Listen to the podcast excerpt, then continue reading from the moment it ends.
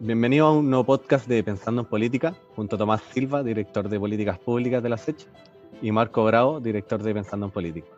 Durante los últimos meses se han vivido momentos de bastante incertidumbre para la sociedad y las humanidades podrían darnos una mano para entender los fenómenos que vivimos. Para hablar de esto y analizar la contingencia nacional nos acompaña Francisco Covarrubias, es decano de la Facultad de Artes Liberales de la Universidad Adolfo. Bienvenido Francisco, muchas gracias por, por estar acá con nosotros. ¿Cómo están ustedes? Nos gustaría partir por, por un tema que, que, de hecho, Pensando en Política, se han escrito en un par de columnas, que, eh, dado lo complejo de la sociedad actual, queríamos, queríamos entender qué, qué rol cumplen las humanidades, y quizás si, si podrías partir un poquito explicándonos a qué nos referimos cuando hablamos de ellas. Bueno, en el fondo, las humanidades tienen distintas, distintos ámbitos de, de acción, pero finalmente cuando estamos hablando de humanidades, lo que estamos hablando es todo aquello que tiene relación con los seres humanos, con las personas, ¿cierto? Eh, lo que implica eh, sus temores, lo que implica su forma de sentir y también lo que implica su forma de vivir en sociedad.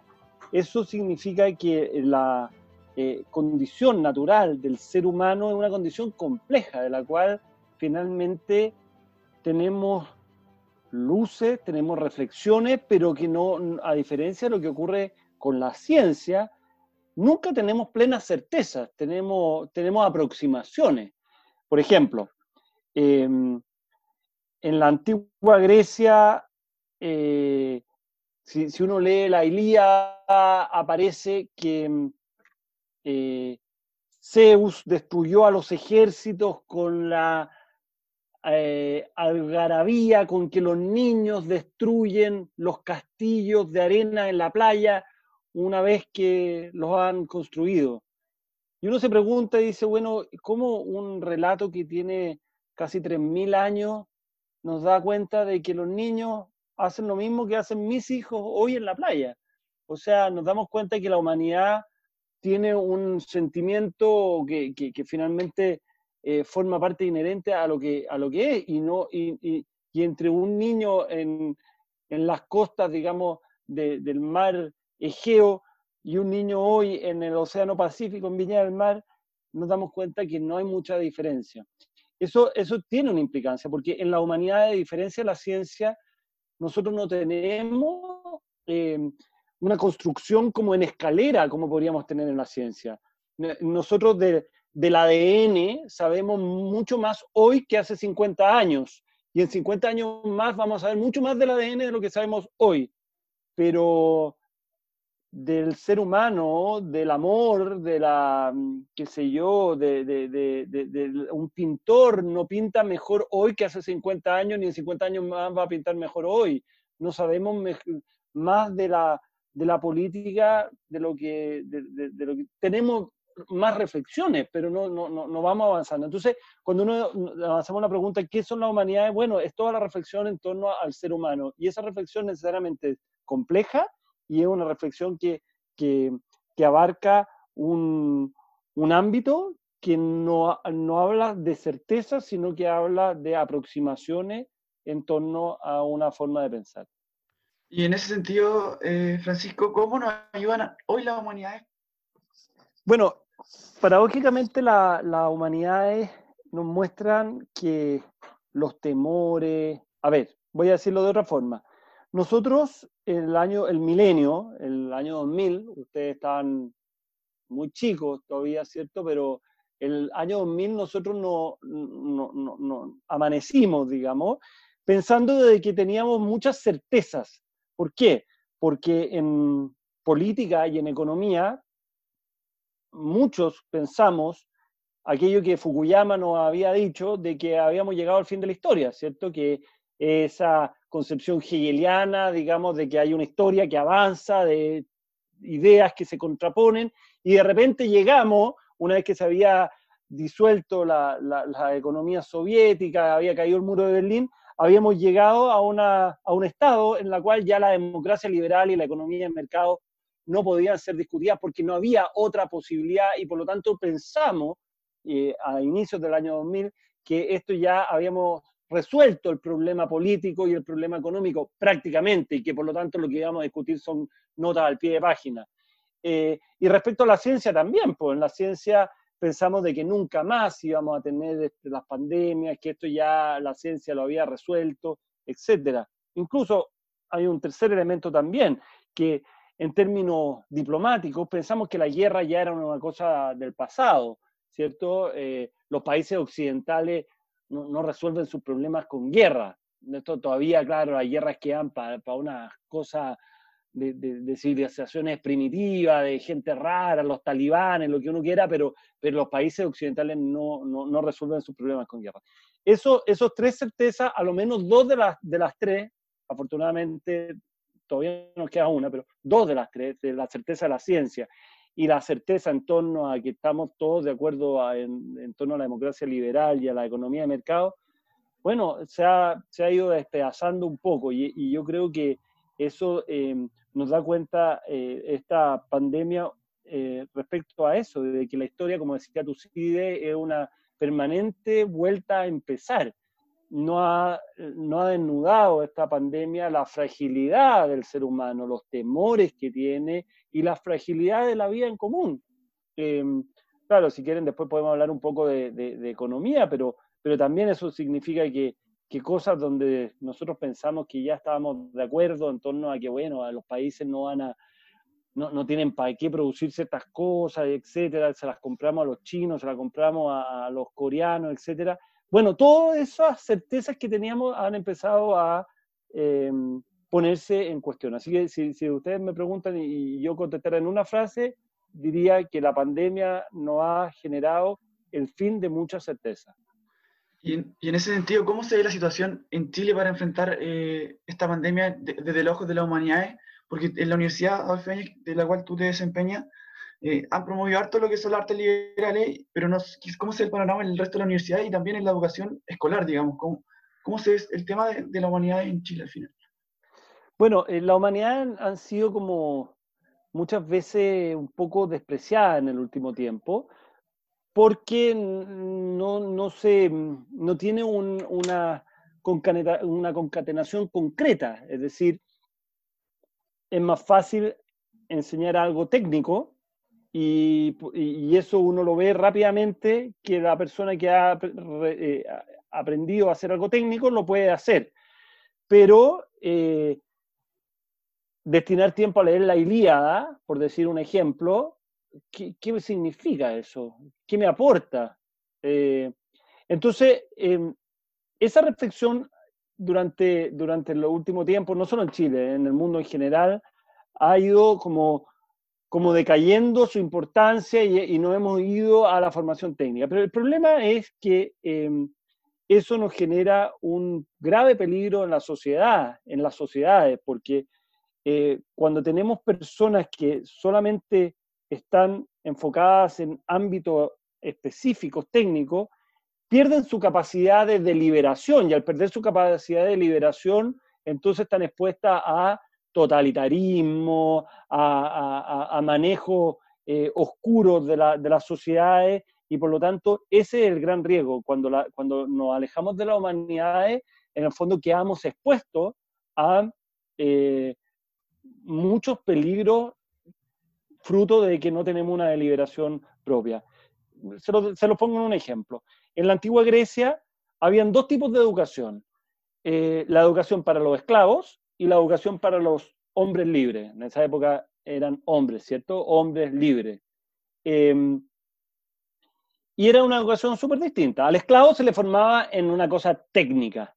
A los hombres libres se le formaba en lo que hoy día hablamos que son las artes liberales, ¿cierto? Filosofía, en música, en, en fin, en matemática, en todo aquello que me haga lograr eh, una forma de aproximarme a cualquier problema, a cualquier tipo de problema a través de la multidimensionalidad.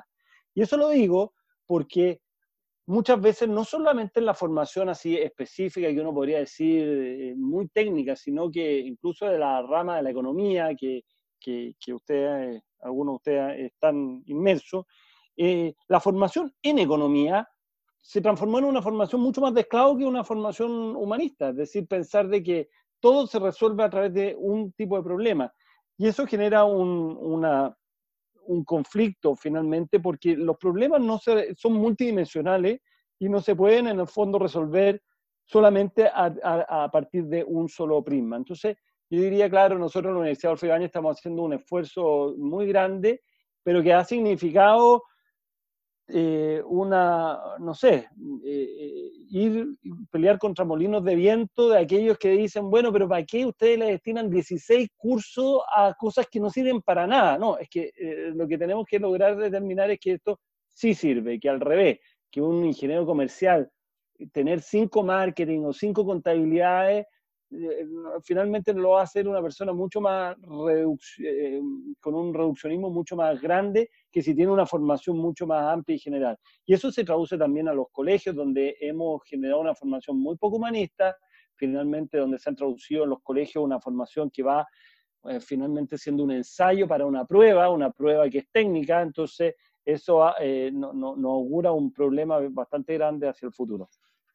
Y, y con respecto a la, a la demanda de esos servicios por humanidades, porque vemos que, que la UAI se está preocupando por la oferta, digamos, de, profesionales que, que, tengan estas como sensibilidades humanísticas, pero, pero con respecto a las empresas, ¿están, ¿están contratando en Chile gente con estas sensibilidades o, o falta todavía para eso? ¿Y por qué les serviría? Mira, si uno ve, eh, yo estuve ahí con la gente de Colombia, por ejemplo, y les preguntaba el otro justo antes de esta cuestión, en marzo, eh, la Universidad de Columbia es una de las cinco mejores universidades del mundo, ¿cierto? De acuerdo al ranking QS, a cualquier ranking. La gente de la Universidad de Columbia va a estudiar eh, al college, como son las buenas universidades en Estados Unidos, ¿cierto? Los buenos estudiantes van al college y, se forman cuatro años en formación general y después el que quiere ser abogado estudia tres años más, el que quiere ser médico estudia cuatro años más, el que quiere, en fin. Entonces hay una formación de college. La formación de college es fundamentalmente una formación humanista. Y la gente que sale del college, no todos después vuelven a hacer una formación eh, profesional, muchos se quedan solamente con el college. Y yo les preguntaba a la gente de Colombia, bueno, la gente que sale del college, ¿a dónde va a trabajar?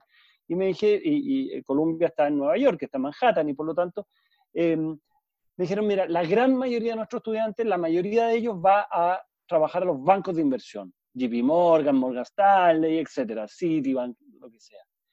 Entonces, eh, la pregunta que uno se hace, bueno, ¿y esos buenos estudiantes de Columbia que se van a, trabajar a los bancos de inversión, ¿han tenido cursos de finanzas? Ninguno.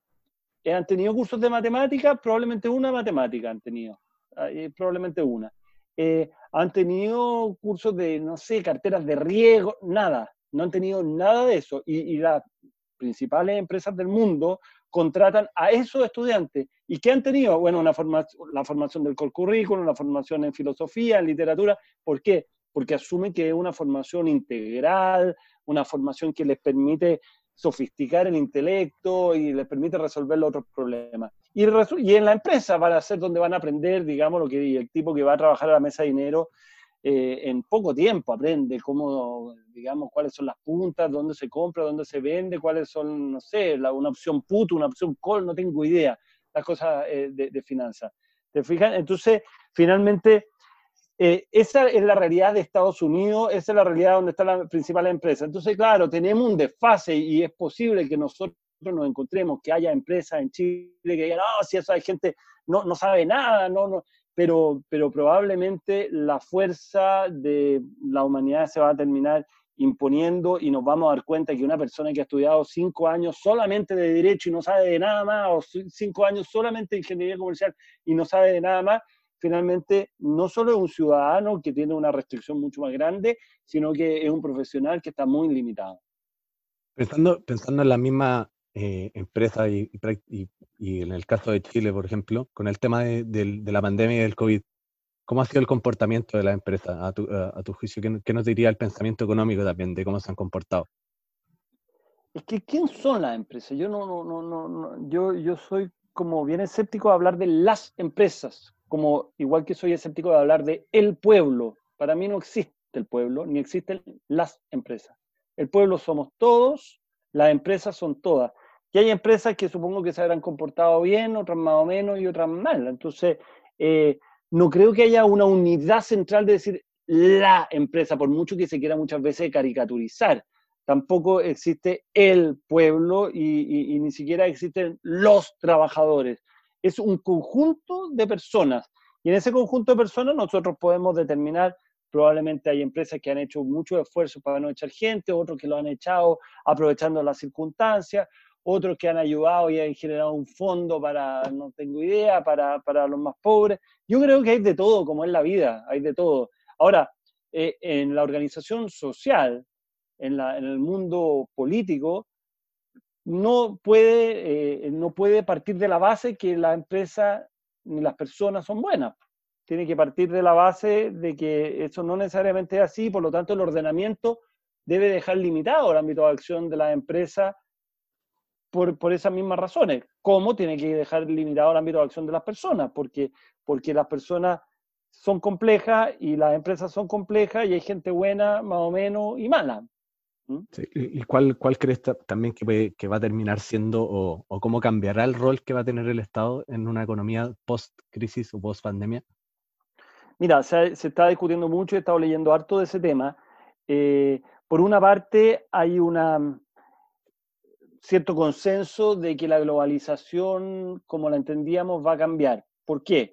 Porque si, eh, bueno, eh, eh, Marco fue alumno mío, pero cuando uno ve en los modelos de David Ricardo y, de, David Ricardo cuando dice que los países tienen que dedicarse a hacer aquello que, que tienen mejor, no sé, pues tienen facilidades para hacer, eso significa que nosotros en Chile no tenemos para qué producir autos porque vamos a producir autos caros y malos, eh, o que Inglaterra no tiene para qué producir vino porque el vino que va a producir es malo. Eso, lo, eso nos dijo David Ricardo hace 200 años y, estamos todos de acuerdo en eso. Y siempre cuando enseñábamos David Ricardo decíamos con un asterisco, bueno, pero pueden haber ciertos bienes estratégicos que signifique que que los países deban producir los peces que no tengan ventajas comparativas. Pero eso se asumió como una cosa muy menor, una nota muy al pie de página, pero cuando nos dimos cuenta de que finalmente para hacer un ventilador mecánico dependíamos de 14 países distintos,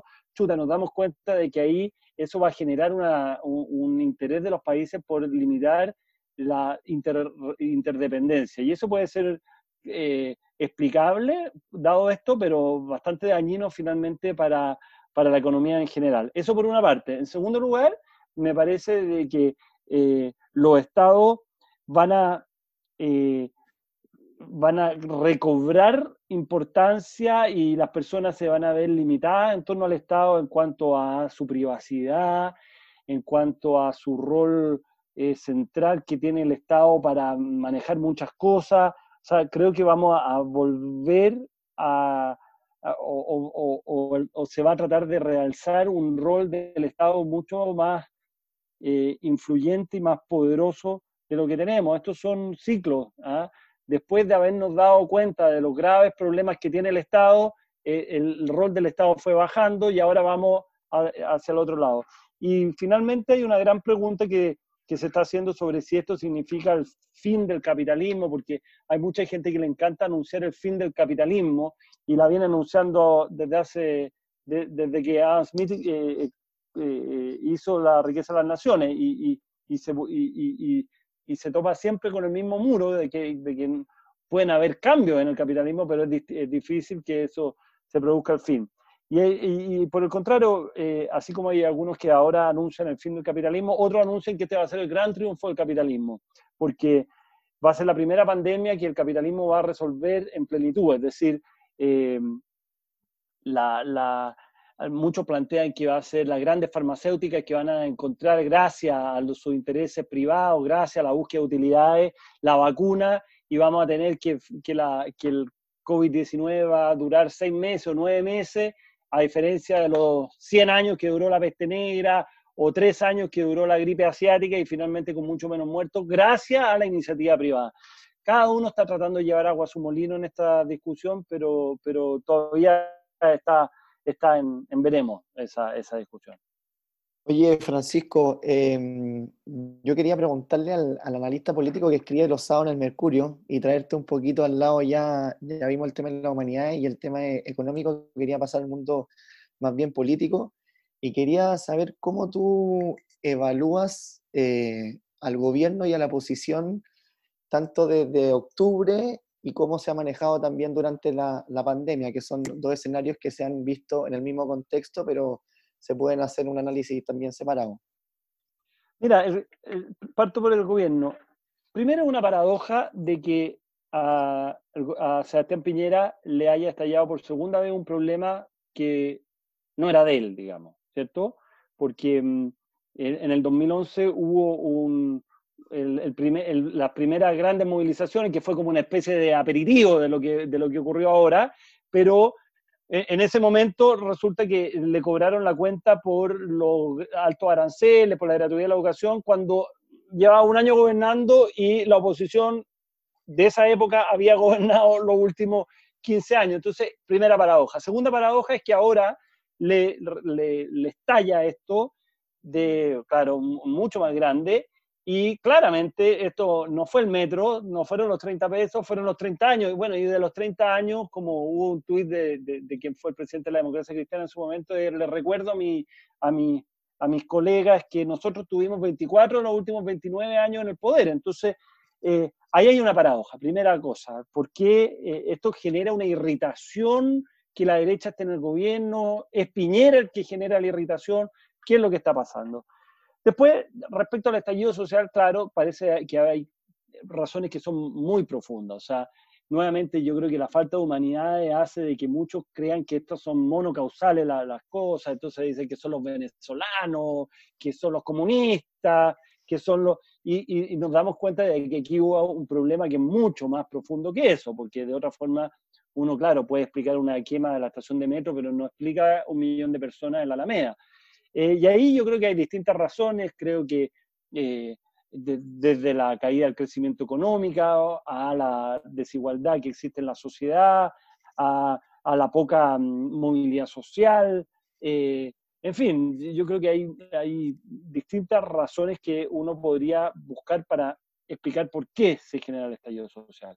El punto es que una vez que se genera, creo que el gobierno quedó en el peor de los mundos, que quedó en tierra de nadie. O sea, uno podría haber pensado de que Piñera hubiera tratado de mantener su núcleo duro, ¿cierto? Siempre hay un 30% de derecha que es el núcleo duro, y haberse tratado de, anclar ahí y decir que nos están atacando, que son los venezolanos, que son los comunistas, que buscar un enemigo, en política siempre hay que tener un enemigo, eso lo sabían ya los, los antiguos griegos, que en Atenas siempre Esparta era el enemigo y, el que permitía siempre alimentar lo, local gracias al enemigo.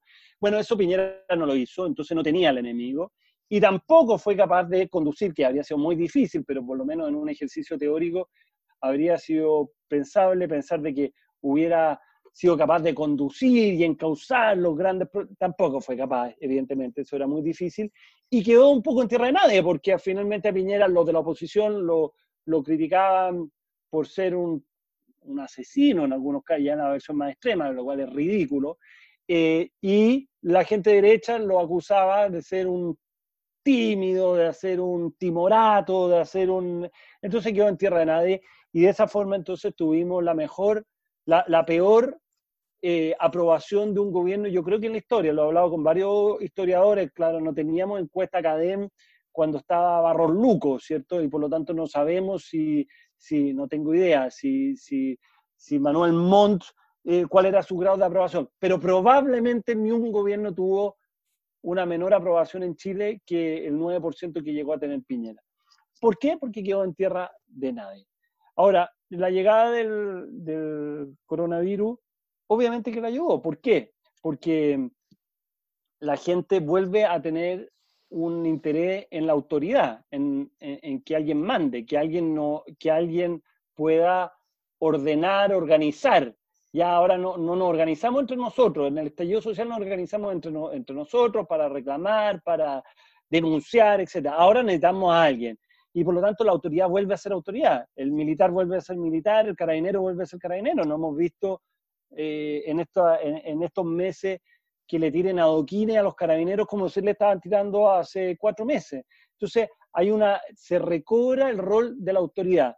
Y al mismo tiempo, me parece de que eh, eso es una cosa coyuntural, pero que medianamente, con errores por supuesto, pero medianamente ha tenido un comportamiento adecuado en algo que para, para Piñera parece ser que es el escenario que más lo favorece, que es el organizar eh, la, la, crisis, digamos, la crisis cuando está en términos, una crisis de este tipo, no, no una crisis política.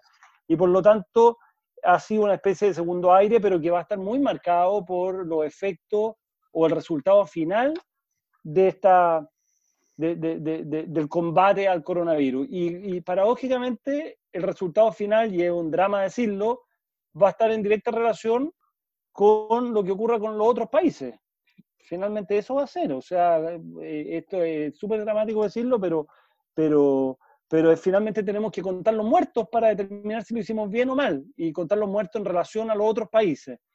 Eh, y hasta ahora creo que, que, más allá de los horrores lo, ha ido beneficiando. En, respecto a la oposición, eh, la oposición tiene un, un grave problema, que eh, primero respecto a, trató de, trasladar el conflicto social a la, al coronavirus y eso evidentemente se cayó por su propio peso, porque apareció como obstruccionista y creo que lo reflejó bien, eh, paradójicamente, la portada del, de Clinic, que ustedes la deben haber visto cuando ponen los aportes de la oposición y ponen una página en blanco. Eso fue muy decidor por además ser un medio eh, que nadie podría sospechar de que es un medio neoliberal, ni mucho menos.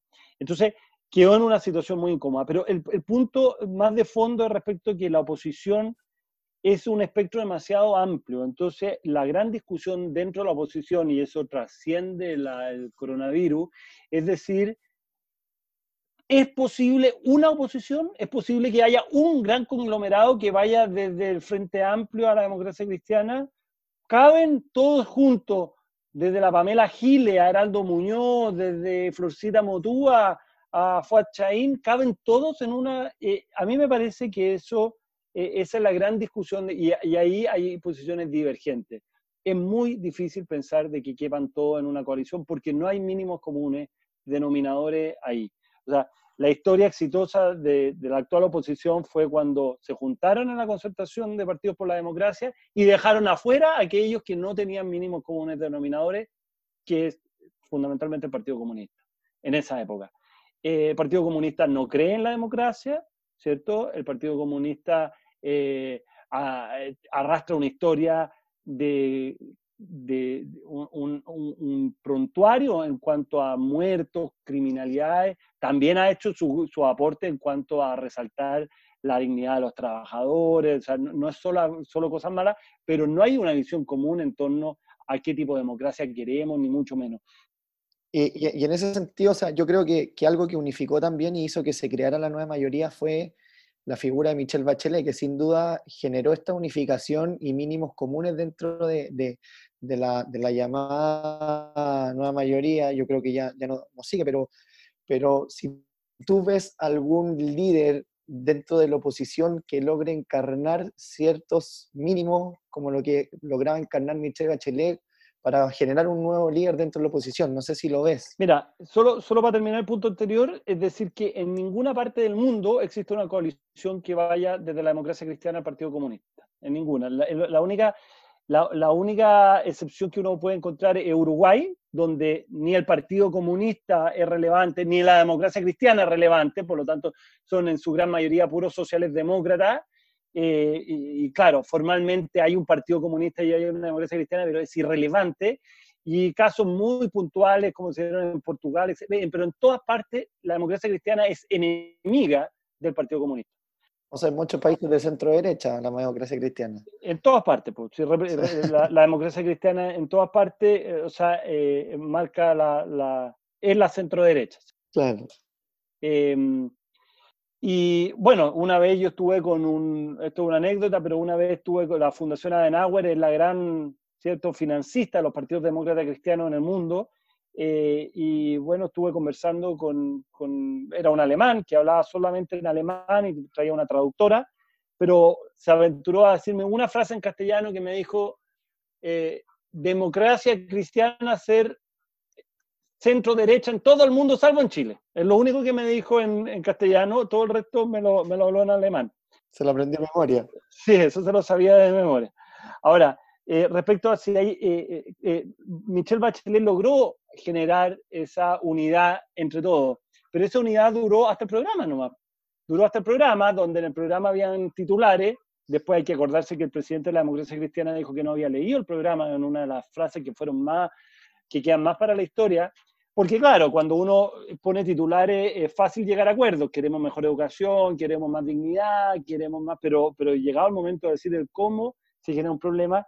Y la experiencia de Michelle Bachelet en el gobierno fue súper traumática porque generó muchas oposiciones internas, ella misma que, que quedó muy desafectada porque consideró que la habían intervenido, etcétera, y por lo tanto no fue capaz de liderar, pese a que en el papel sí lo, lo era, no fue capaz de liderar e, ese conglomerado.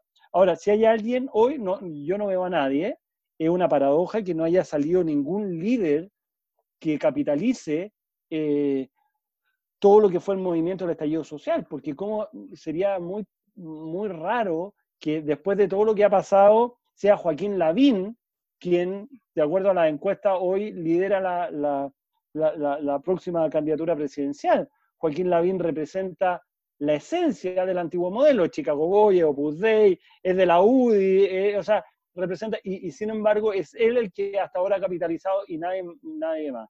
Ahora, yo creo que hay una posibilidad que no es totalmente descartable, que sea la propia Michelle Bachelet eh, que vuelva a encarnar eh, el mínimo común denominador. Y eso yo creo que, que claro, es difícil porque implica convencerla a ella, tienen que, tienen que reanudarse los vuelos a Ginebra para poder ir a, a, convencerla, digamos, pero, pero es ella la que podría de cierta forma volver a encarnar un mínimo común denominador más a la izquierda que su segundo gobierno. O sea, el segundo gobierno fue más de izquierda que el primero y ahora sería más de izquierda que el segundo, porque creo que el Frente Amplio podría, podría, eh, podría mm, eh, eh, no sé, podría, estar, podría terminar apoyando a ella y, sería un liderazgo. Pero eso tiene una probabilidad baja de que ocurra porque es ella misma la que no, no quiere, pero yo no lo descarto 100%.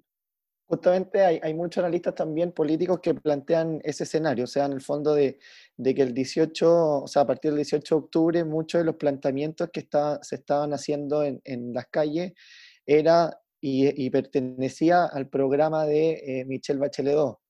¿Qué, ¿Qué opinas tú al respecto? Sí, yo creo que, que, esa sería como su legitimidad al interior de, de, la oposición, de decir, mira, a mí no me dejaron hacer lo que yo quise hacer, así que ahora vengo a hacer lo que realmente quise hacer, pero que tuve oposiciones internas que no me lo permitieron. Eso es lo que le daría, como quien dice, la legitimidad para hacerlo. Yo creo que esa es una posibilidad baja, pero que existe, y creo que la posibilidad más alta es que se generen lo que por primera vez Heraldo Muñoz dijo hace dos semanas que hayan muchas oposiciones. Yo creo que uno debiera eh, esperar en los próximos meses de que se generen distintas oposiciones claramente agrupadas, porque hoy día no están agrupadas, o sea, hablamos de la ex nueva mayoría, o sea, porque no hay una agrupación. O sea, tú dices que, que, más, que más que por ideas va a haber un pacto electorales. Claro, y, tratar de juntar por pactos electorales. Pero eso también tiene un problema, Tomás, porque en el fondo si uno eh, hace un pacto electoral cuando, cuando son muy amplios los pactos electorales, pensemos que está bien, hay una coalición que es la antigua concertación, está el Frente Amplio con el Partido Comunista. Hagamos cuenta que están esos dos, esa, esas dos coaliciones. Si se hace un, un pacto que sea solamente electoral, primero hay que determinar si es que se puede gobernar con coaliciones que son completamente distintas. Ahora lo vemos, por ejemplo, en el caso de España, las grandes dificultades que ha significado eh, el gobierno de un socialista como es Sánchez con el equivalente al Frente Amplio que es Podemos, ¿cierto? La democracia cristiana española está afuera, ¿cierto? Que, la democracia cristiana española es el Partido Popular y Ciudadanos está afuera, que podría ser, no sé, una especie de entre Bópoli y PPD, está afuera también. Pero, o sea, entre los socialistas y Podemos ha sido muy complicado eh, gobernar. Entonces, em, e-, es, difícil. Pero al mismo tiempo hay otra cosa que, que, es difícil, que para los electores se le hace muy complicado seguir esas directrices. O sea, si yo soy demócrata cristiano y resulta que el candidato que me ponen porque hicimos un acuerdo electoral es comunista, posiblemente no vaya a votar por él. Caso contrario, si soy comunista y resulta que yo no puedo votar por el candidato comunista porque me pusieron a un demócrata cristiano, quien tengo una muy mala idea de los demócratas cristianos, es muy difícil que vote por él. Entonces, eh, si bien en el papel aparece como que uno empieza a sumar las votaciones, en la práctica, y entre otras cosas eso es lo que permitió que Piñera llegara al poder en su segundo mandato, es porque si bien a nivel dirigencial pueden generarse acuerdos, a nivel de la base de apoyo electoral muchas veces se empiezan a descolgar la gente. Que es lo que le pasó a Frey también en su minuto con Marco Enrique, que le proporcionó un apoyo. Te quiero hacer una pregunta muy rápida eh, para que me respondas. ¿Quién destacas dentro de la oposición y a quién destacas como líder dentro del gobierno? Una figura por cada, por cada lado. A ver, dentro de la oposición, em, yo, yo destaco, chuta, tendría que destacar más de uno. no solamente en la pandemia, desde, desde octubre o durante todo este A mí me parece que hay liderazgos que son interesantes, pero que son muy nuevos. Me parece que Boric, por ejemplo, es un liderazgo eh, interesante, más sofisticado y menos caricaturizado que todo lo que eh, ha sido el mundo del Frente Amplio. Se ha equivocado harto, pero creo que, hay, que tiene un potencial político relevante y que y que si él lograra eh, moderar un poco sus posiciones y todo, puede, puede terminar eh, siendo un liderazgo relevante. Eh, también veo liderazgos, pero que tienen poco apoyo en torno a Lagos Weber, Arboe, que han tratado de hacer una contribución en cuanto a, a generar puentes y acuerdos con una gran responsabilidad política. Y respecto al gobierno, me parece que un liderazgo que es muy interesante el de Ignacio Briones, eh, no solo porque haya sido colega mío en la universidad, pero porque marca justamente un, un, economista que tiene una fuerte formación en humanidades y eso se nota y la gente lo nota. Eh, es una persona que no explica todo a través del mundo de la economía.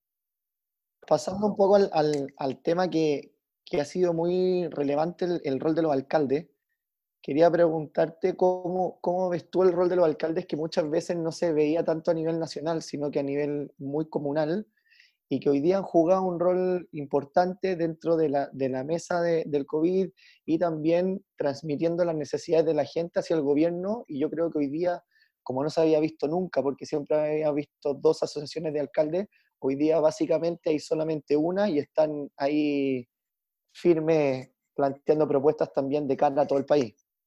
Bueno, yo, yo soy bien crítico porque por una parte las municipalidades funcionan en general con bastantes problemas porque a diferencia de los gobiernos eh, nacionales hay mucha corrupción en las municipalidades, hay muchos conflictos de interés, tráfico de influencia, etcétera. Creo que tenemos una deuda de cómo están organizadas las municipalidades eh, y por lo tanto tenemos un problema estructural de la municipalidad. Y respecto a los alcaldes, yo creo que hemos visto, claro, de todo, de nuevo, no, no podemos jugar, pero básicamente si uno tuviera que poner un titular, hemos visto alcaldes en campaña que han estado los matinales. Eh, y donde el mayor interés, claro, está bien, ellos son la primera línea real porque están en contacto con la gente y se entiende ese punto, pero aquí ha habido mucho mayor interés en tratar de denunciar de que no sé, faltaron jeringa y salir haciendo un gran escándalo en vez de llamar al número que, que corresponda para que manden más jeringa. Entonces, eh, creo que ha sido un gran, ha sido bastante problemático el rol de los ha sido más problemático el rol de los alcaldes que, que, que otra cosa por estar en campaña y nos augura de que para las futuras gobernadores que debieran entrar en vigencia con la elección de abril del próximo año, si, esta crisis lo hubiéramos enfrentado con gobernadores que de nuevo no tienen grandes atribuciones en ninguno de los casos, habríamos tenido que, posiblemente hubiéramos tenido muchos gobernadores en los marinales, también tratando de, ganar un minuto de cuña para poder obtener, digamos, un, rédito político. Así que no, yo, soy más bien crítico, con, yo, yo entiendo que han sido un poco ninguneados, entiendo, pero la verdad es que si bien hemos visto actuaciones responsables, por pongo el ejemplo del alcalde de Santiago, la alcaldesa de Peñalolén, no sé, el alcalde de Concepción, que, que han sido gente moderada, sensata, y hemos visto otros alcaldes con un puro interés mediático, la alcaldesa de Maipú, el alcalde de Recoleta, eh, en fin. O sea, la alcaldesa de Maipú peleándose con el mismo ministro de Salud por quien daba a conocer el, el fallecido antes. Exactamente. Francisco, vamos a ir cerrando el, el, el programa. Te, te, damos las gracias por haber estado con nosotros hoy y darnos algunas luces del, del rol del humanismo y, y, también un acabado análisis de la, de la contingencia política. Muchas gracias nuevamente por estar con nosotros, a Tomás y a, y a Marco también por participar del programa. Perfecto, muchas gracias a ustedes por la invitación y mucho éxito en este proyecto tan interesante. Muchas gracias. Lo esperamos en un nuevo podcast de, de Pensando en Política.